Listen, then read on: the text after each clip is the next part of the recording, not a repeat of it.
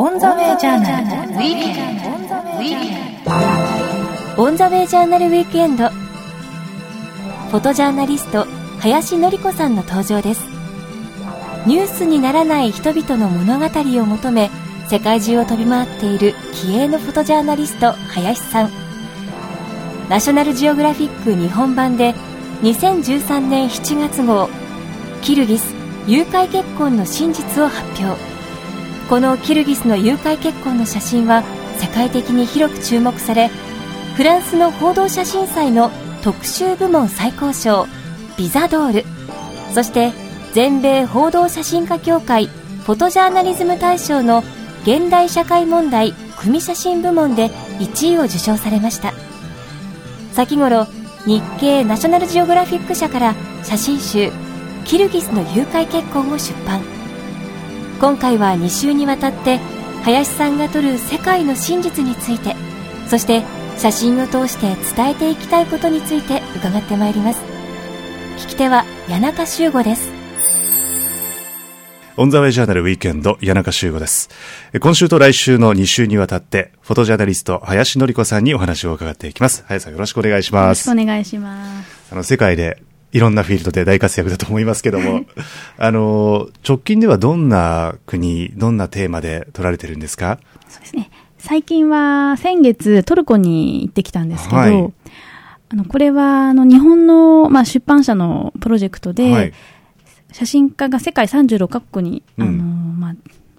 あの、行って、えー、その国の子供の衣食住に、まあ、あの、密着をして、はい、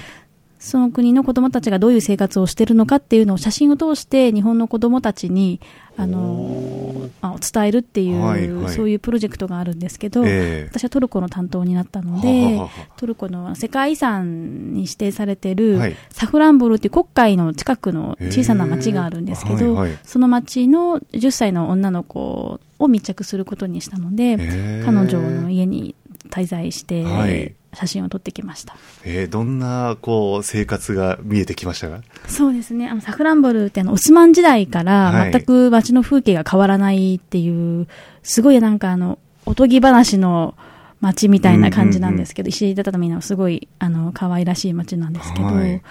うん、あの、自然も豊かで、うん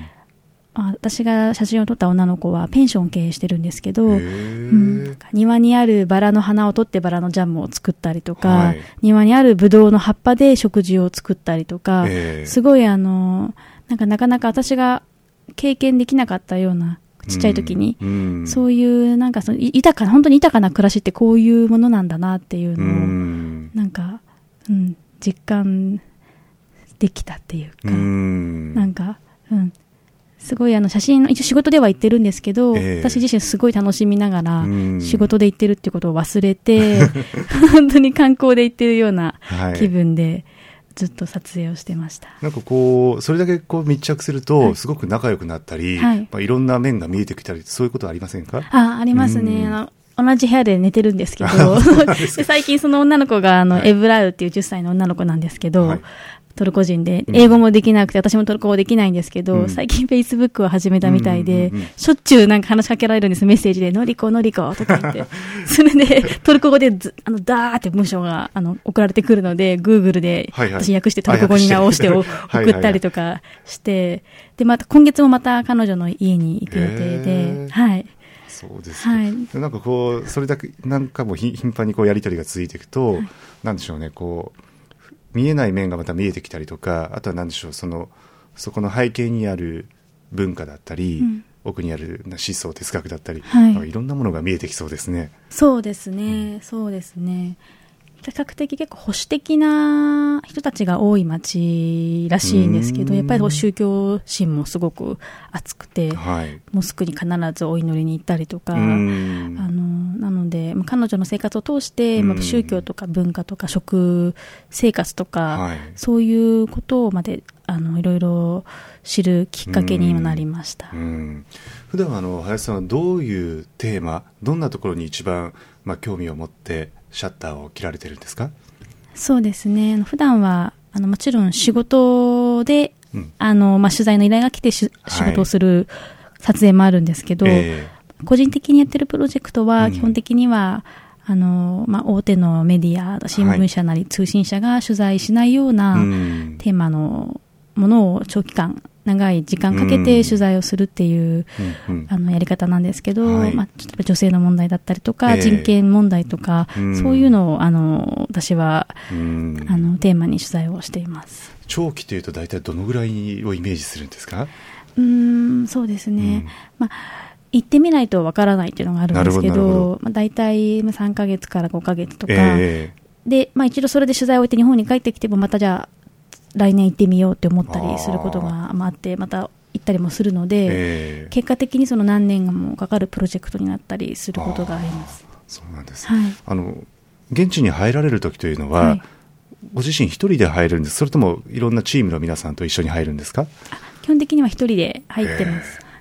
その時はこう例えば実際に地域の方にはい。何か知り合いがいてとか、そういう状態ではなくどんな状態なんでしょうか、そうですね。はい。あの、今まで取材した国では、えまあ、どっかしらに友達がいるとか、その国の、うん。まあ、知り合いがいるとか、はい。そういう、まあ、場所もあったんですけれど、全くもう知り合いも何も、誰も頼れる人がいない状態で行った国もありました。えはい、あのそういうところにこう飛び込んでいく時の何かこう心構え的なものとか 逆にこうやったら意外にこうすんなり溶け込めるとか何か技はあるんですか？うん、そうですね。あの、逆に、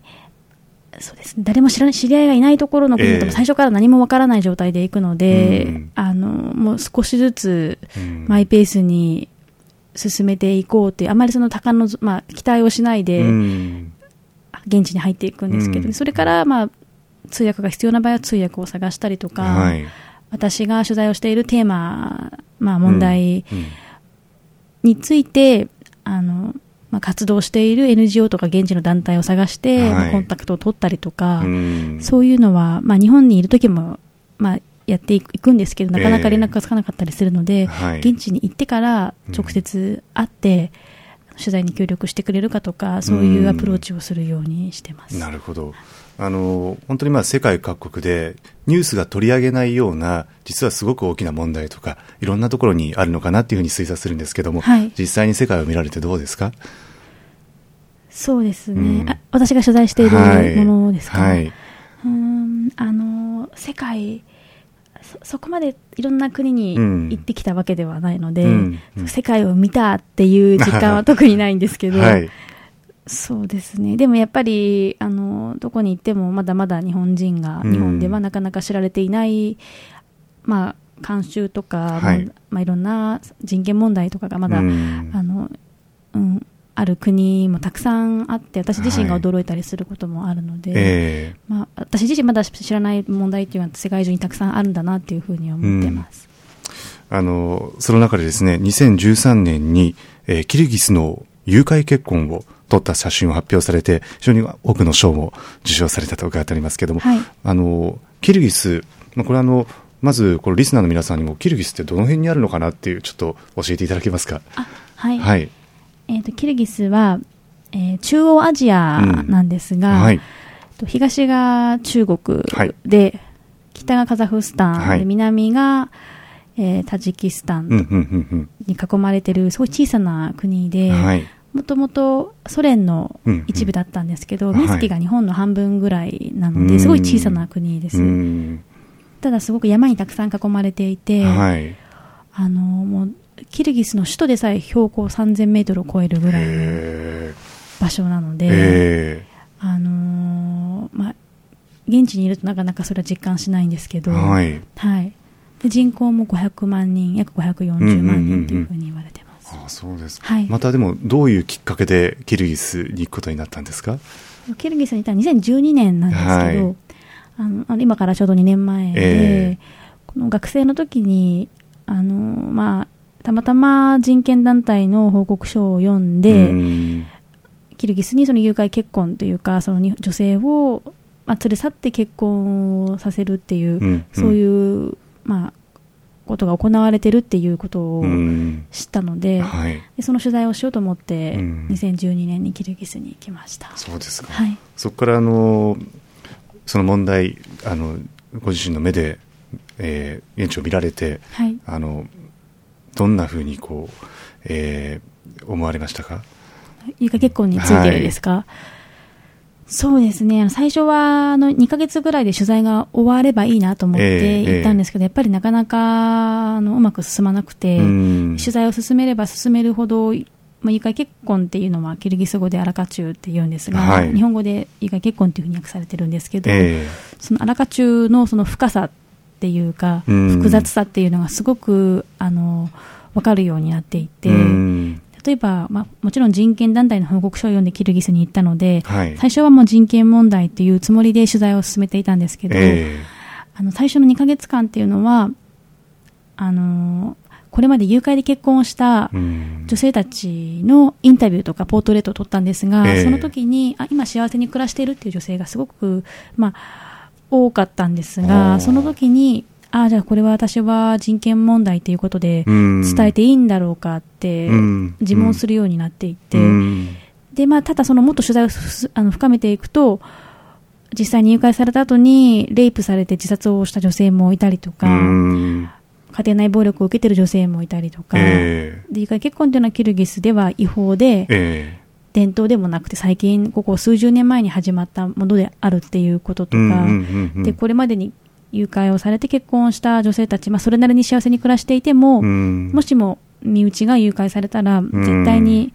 あの許したくないって、許さないっていうふうに話している女性もすごく多かったので、それでやっぱりこれは人権侵害ということで伝えようというふうに思って、取材をその後進めたんですけど、なので、その伝え方っていうことで、どうすればいいんだろうかっていうのはすごく悩みながら取材をずっと進めていました。これはでも2、30年前に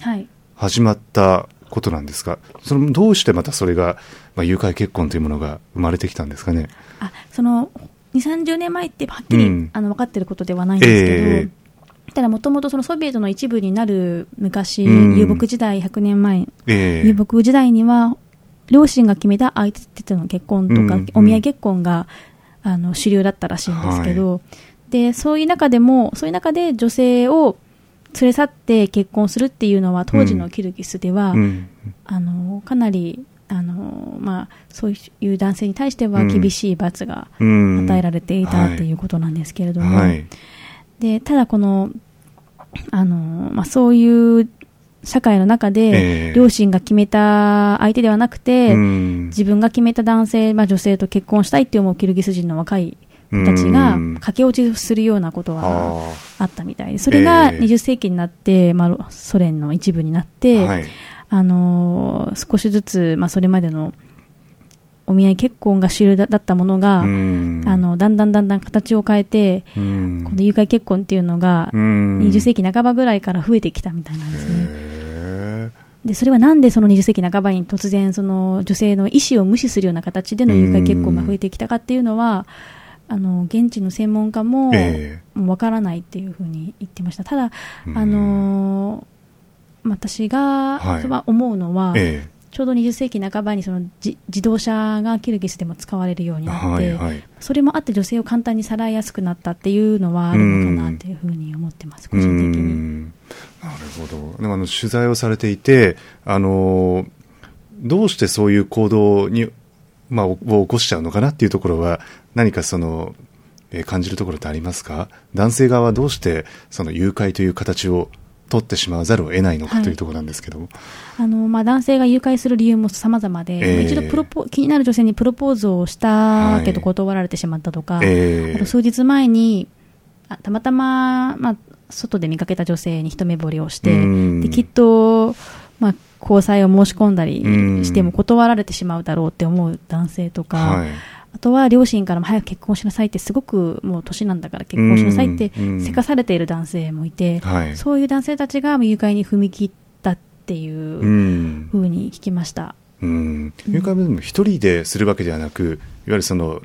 また周りに誰かと一緒にやる人がいるわけですか？そうですね、うん、あの誘拐を考えている男性は、うん、あのほとんどのケースで友達を連れて、車も2、3台使って、女性がいるいるかもしれないところに出かけていって、で女性をさらっていくっていうことなので、で女性はもちろん1人だった。時々友達と一緒に歩いてるケースもあるんですけど、ああの大まあ大人数の男性が女性一人を連れ去って家にああの女性を連れてきてそうするうん。とその男性側の親族たちがうん。もう待ち構えて女性を待っていて、へー。それでその誘拐された女性を家の中に連れて行った後は、はい。その女性に結婚するように説得をし始めるのは男性誘拐した男性ではなくて、はい。その男性の親族の女性たちがここにいなさい私の息子はすごく真面目で、えお酒も飲まないし頭もいいからあなたは絶対に幸せになるからっていうようなそうはいはいいうはい説得を始めるです女性の高齢の女性たちが。はいはい。はいそれ家族ぐるみってことですね。そうですね、ええなのでそういう説得が行われている部屋の隣の部屋では、えもうその結婚、2人は結婚するものだともう思い込んでえるうん。村人とかその親族がもうお祝いのお酒を飲んだりとかしてるんです、はいなのでその2つの部屋っていうのはすごく対照的で、ええ。一方ではもうお祝いが始まっていて、もう一つの隣の部屋では女性がもう結婚したくないって言って必死に抵抗している、うん。そういうあの情景があるんですけど。うんなんかあのパッと聞くとなんかとんでもない状況ですよね。あの要はさらってきてあのもうそれが前提となってその結婚を喜んでいるようなはい家族がいるとまあ村があるというところですけど、そねまあそれがもう当たり前のことのようにはいいろんなところで起こっていると。そうですね、比較的、まあ、首都よりは田舎の村の方がはあ。多いので、え首都ではなかなかあからさまに誘拐結婚というのは見ることは少ないんえですけど、うんやっぱり田舎の方に行くと、もうそこら中に、あそこの夫婦は去年誘拐結婚したとか、うん。そこのおばさんたちは昔、おおばさんとおじさんは昔誘拐で結婚したっていう夫婦がすごいたくさんいます。あはい、なので私があの、まあ、途中から雇ったドライバーがいるんですけど、ええ。そのドライバーの家に3週間ぐらいずっとちょっとあの滞在させてもらって田舎の村だったんですけど、はい。で1週間経った時に実はそのドライバーのうん。お父さん、お母さんも昔誘拐結婚だったっていうのが分かって、へうん。えそれをもうその無理やり連れていくような形での誘拐結婚だったんですけど、まあうん。今はそれなりに幸せに暮らしてるけど、うん。だけど、もうそのおばあちゃんはうん。孫が誘拐されたらもう絶対にもう絶対に許さないってすごく力強く言ってました。うーん。いやでもってことはあの街を歩いているはい。女性、い、つさらわれるかわからないっていうそういう恐怖感はないんでしょうかね。ありますね。あの、うん。私がキルギスのイシククル州っていう東にあるあの州の村に滞在しているときに、うん。高校生とあのある高校生の女の子とええ。17歳なんですけど、はい。彼女と同じ部屋にずっとあの生活をしていはてよくあ、まあ、私も常に取材をしていたわけではなくて、ええ。時々ちょっと息抜きに散歩をしたりとかうん。したので、うん。彼女と一緒に村を歩いているときにやっぱり言ってました。あの私もいつ誘拐されるか、うん。あの不安だって、絶対にもうキルギス人の女性たちは誘拐されるのは絶対に望んでないってすあの話していたのがすごく印象に残りました。うーんそうですかね。でもこれ、こういった、まあ、誘拐というものが、まあ、あの、なくなっていくことっていうのは、なんかこう、もちろんその、法的なものもそうなのかもしれませんけども、先ほどの家族のお話を伺うと、皆さんのこう意識とか文化そのものがやっぱり変わっていかないと、うんなかなかなくならないような印象を受けますけど、実際どうなんでしょうか？そうですね。やっぱそのうん意識の問題はやっぱ一番大きいと思います。えなのでその、まあ、キルギスの人たちに向けて外国のまあ人権団体が、ええこれはいけない、いけないってすごい圧力をかけたりするよりも、あのまあ、キルギスの中でも問題意識を持って活動している、うんまあ、あの NGO もあったりとかはい。活動家もいるので、ええ。そういう人たちが村を回って、うん。学校の教育機関などに行って、うん。誘拐結婚っていうのはキルギスでは違法で、うん。あの誘拐をされた女性はそこに残りたくない結婚したくないっていうことを示す、そういう権利はあるっていうことを伝えたりとか、うん。その村で尊敬されている、まあ、長老などが、うん。あの村の子供たちに誘拐結婚っていうのはいけない、うんで伝統ではなくてこれは犯罪だっていうことうを伝えて子供たちに伝えていくことが一番私はいいんではないかなと思ってるんですけど、うん。うなるほど。あのーまあ、今回、えーキルギスで誘拐結婚というものが起こっている、まあ、この問題を、ある意味林さんこう世界にこう伝え写真を通じて伝えられて、その反応というのはいかがだったですか、そうですね、あのまあ、いろんな方から反応というか、ええ。あのは反応というか、うん。いただくんですけど、ええ意見など。はい。まあ、もちろんこういうことがなあるのを知らなかったっていう、まあ、学生の子たち、まあ、学生さんとか、写真を見てくれる、まあ、写真展もやったり、写真集を発売することで、はい。あのいろいろまあ問題意識を持ってくれる方々がいたりとかするんですけど、ええ。まあ、そうあ一方で、あの実際に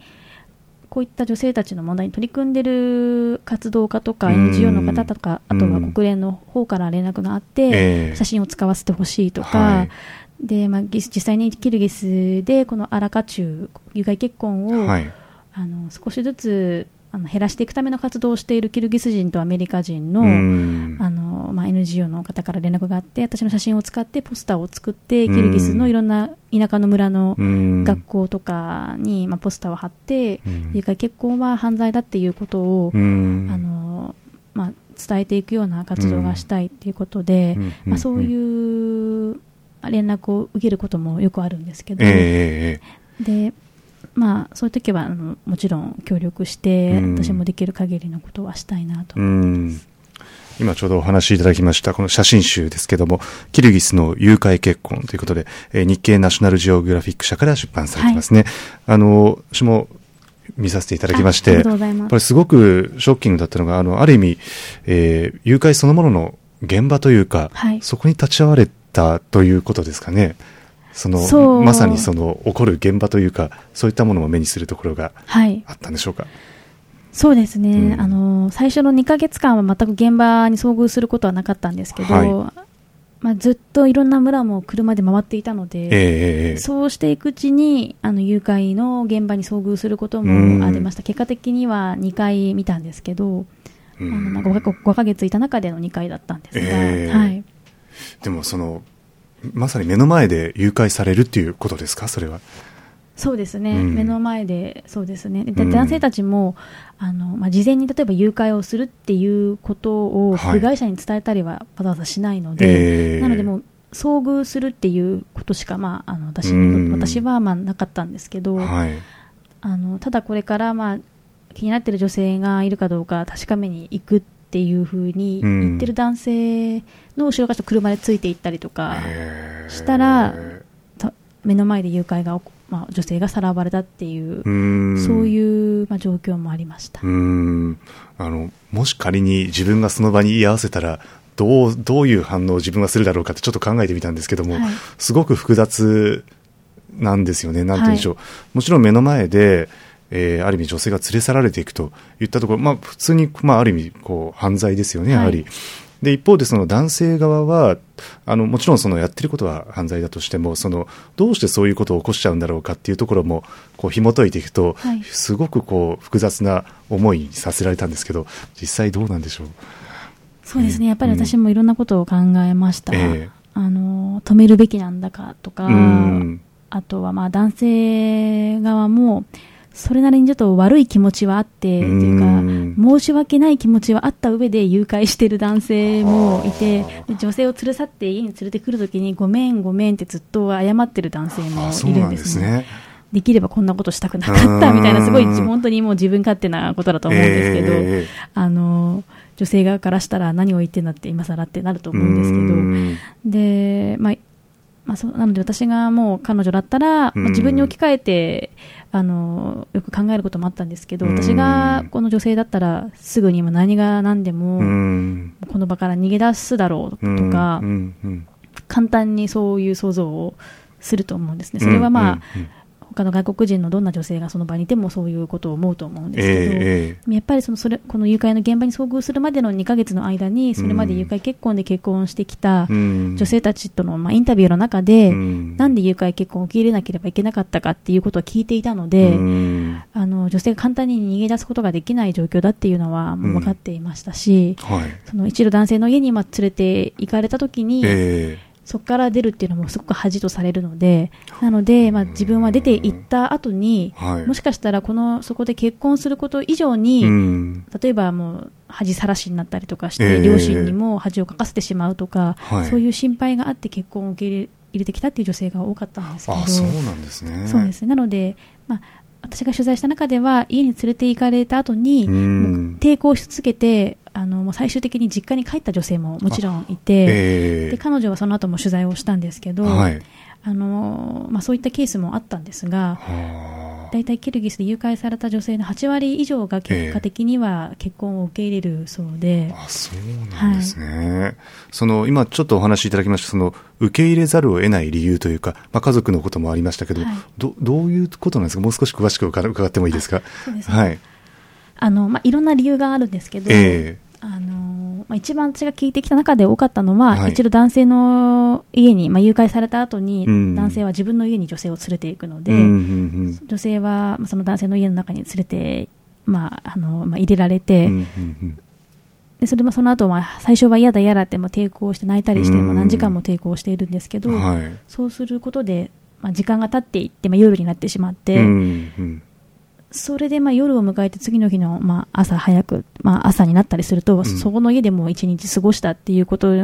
にもなりますし、うん。まあそうですね。はい、それでまあそこのまあ男性の家から、す一度入った男性の家からうん。あの出るっていうのは、うん。純血を失われたとか、そういうように見なされてしまうので、え。それでそれを恐れて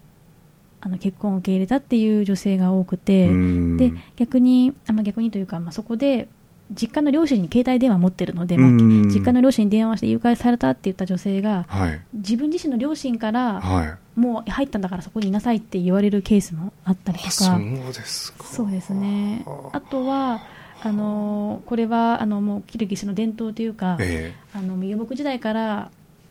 キルギスの女性の高齢者っていうのはすごく敬われる存在だったのえで、うん。そういう女性たちから説得をされるときに、うん。それを拒否できなかったとか、あと家の扉の前に高齢者が、高齢者の女性がええ。もう座り込んでええ。逃がさないようにして、で私だったらまあそれもなんか蹴っ飛ばしてでも。出てくるとか思うんですけど、え。やっぱりそのあの、まあ、70代、80代の女性が玄関の前でもこうやってまど。もう壁を作っていたから、ええ。それはできなかったっていう女性が、まああのいて、ええ。でわ私もやでもそういうそのせいで自分の両親あの将来が、うん。あのガラッと変わってしまうんだったらそこでもう力ずくでも、うん。あのもうなどどんなことしてでも、うん。なんかはったをしてでも、うん。なんかねですよ出てね。かなかったのかって聞いたんですけうどん、いや、それはできないって、なのでそれをはやっぱそういう、まあ、価値観があるっていうことは理解しなきゃいけないなと思いました。あなるほど。やっぱその、まあ、意識の中にあるものとか、その、まあ、文化が育んできたものが、まあ、ある意味、まあ、足かせになったら変ですけども、そういう状況に置かれたときに、やむなしという判断になってしまうというそうでことですすね。ね。あの、有害結婚自自体はえ伝統ではないんですけど、ええその背景にあるそういったもののせいで、ええでねはい。なるほど。なんかあの、まあ、ちょっとこう、全然、また外れかもしれませんけど、ええある意味、本来的には男性側が、その女性と、ちゃんとこう、事前にコミュニケーションができて、はいお互いを知る機会があって、はい。両方の合意のもとで、まあ、本当にゴールインできたら一番ハッピーだなっていうふうに気がしてしまうんですけど、それができないということは逆に言うと、あまりこう男性と女性の、えーこう、うまいことコミュニケーションを図るようなプロセスっていうのが、キルギスの中には持ちにくいのかななんて想像するんですけど、そういうわけではないんですか？そういうわけではないないと。あの 例えば一つの家庭えで、えお兄さんが誘拐結婚だったけど、弟は恋愛結婚だったっていうこともすごくたくさんあって、両方が認められているっていう家庭が多かったですし、うん。あのーまあ、他の、まあ、キルギスも、あキルギス人ほとんどはイスラム教徒なんですけど、はい。他のイスラムの国に比べたら、うん。男性と女性が日頃からあの、まあ、交流をしたりする、そういう機会はすごく日本と同じようにあるような印象を受けましたし、そうですうね、ん。学校も同じところに通って、はい。はい。あのーうん、うんなので、うん。まあ、これはもう、ただその結婚につ対するその結婚の重みっていうのが、うん。少しちょっとわ私の考えとはちょっと違うのかなっていうふうに現地にいて思いました、本当に軽くもうああの子気に入ったって思ってしまって相手の女性を知らなくても誘拐してしまったりする男性がすごく多かったので、うん。いやいや、でもあの今回本当に林さんのこの作品を通じて、ある意味本当その問題、初めてしっかり自分も認識したというところがありまして、はい、でもあの、今回このようにまとめられて発信されて、えー、まあ、本当に数々の賞も受賞されて、その実際に賞を受賞されて世間にこう受け受け止められているということに関しては、どんなふうにご自身捉えていらっしゃいますか？そうですね、あの賞は、えー、あのあまりちょっと私は考えないようにしていて、えー、もちろんその賞を受賞したことで、うん、あのまあ、いろメディアでも取り上げていただいて、はい、私が取材してきたものを知っていただくきっかけにもなるので、うん、そういった意味では本当に、まあ、賞をいただいたことは素直に本当に嬉しいなと、ありがたいなと思ってるんですけど、はい、ただ、私が取ったものがその賞を受賞するに値するかとか、うん、そういうことはちょっとまだあの全然あのそうは思っていなくて、写真なので、あのうん、あの分かりやすいなんかスポーツのなんか東京なんていうか陸上競技とかそういうのに比べると、やっぱ写真っていうのはそれぞれ価値見方も違うので、やっぱり自分自身がその被写体とかその取材した問題にどう向き合っていきたかっていうのが一番大事なことだと思っているので、うん、でまあ、賞は、まあ、私が受賞することが、まあ、私がまあ賞をいただいたとしても、うん。うん、あの実際に取材に協力してくれた方たちっていうのは、キルギスでもたくさんいて、もうドライバーもいましたし、はい。えー、通訳のあの何人かいたんですけど、通訳もいましたし、実際に取材を受け入れてくれたこういう女性たちとか、その家族の協力がなければ、こういう、まあ、形で発表することもできなかったので、なので、そうですね。どうしてもやっぱり賞をもらったりすると、まあ、私以外に私に限らず、写真家が賞を受賞すると、どうしてもその人ばかりがなんか表に出がちなんですけど、でもその裏ですごくその取材をするためにいろいろ協力してくれた方がいるっていうのも絶対に忘れてはいけないと思ってます。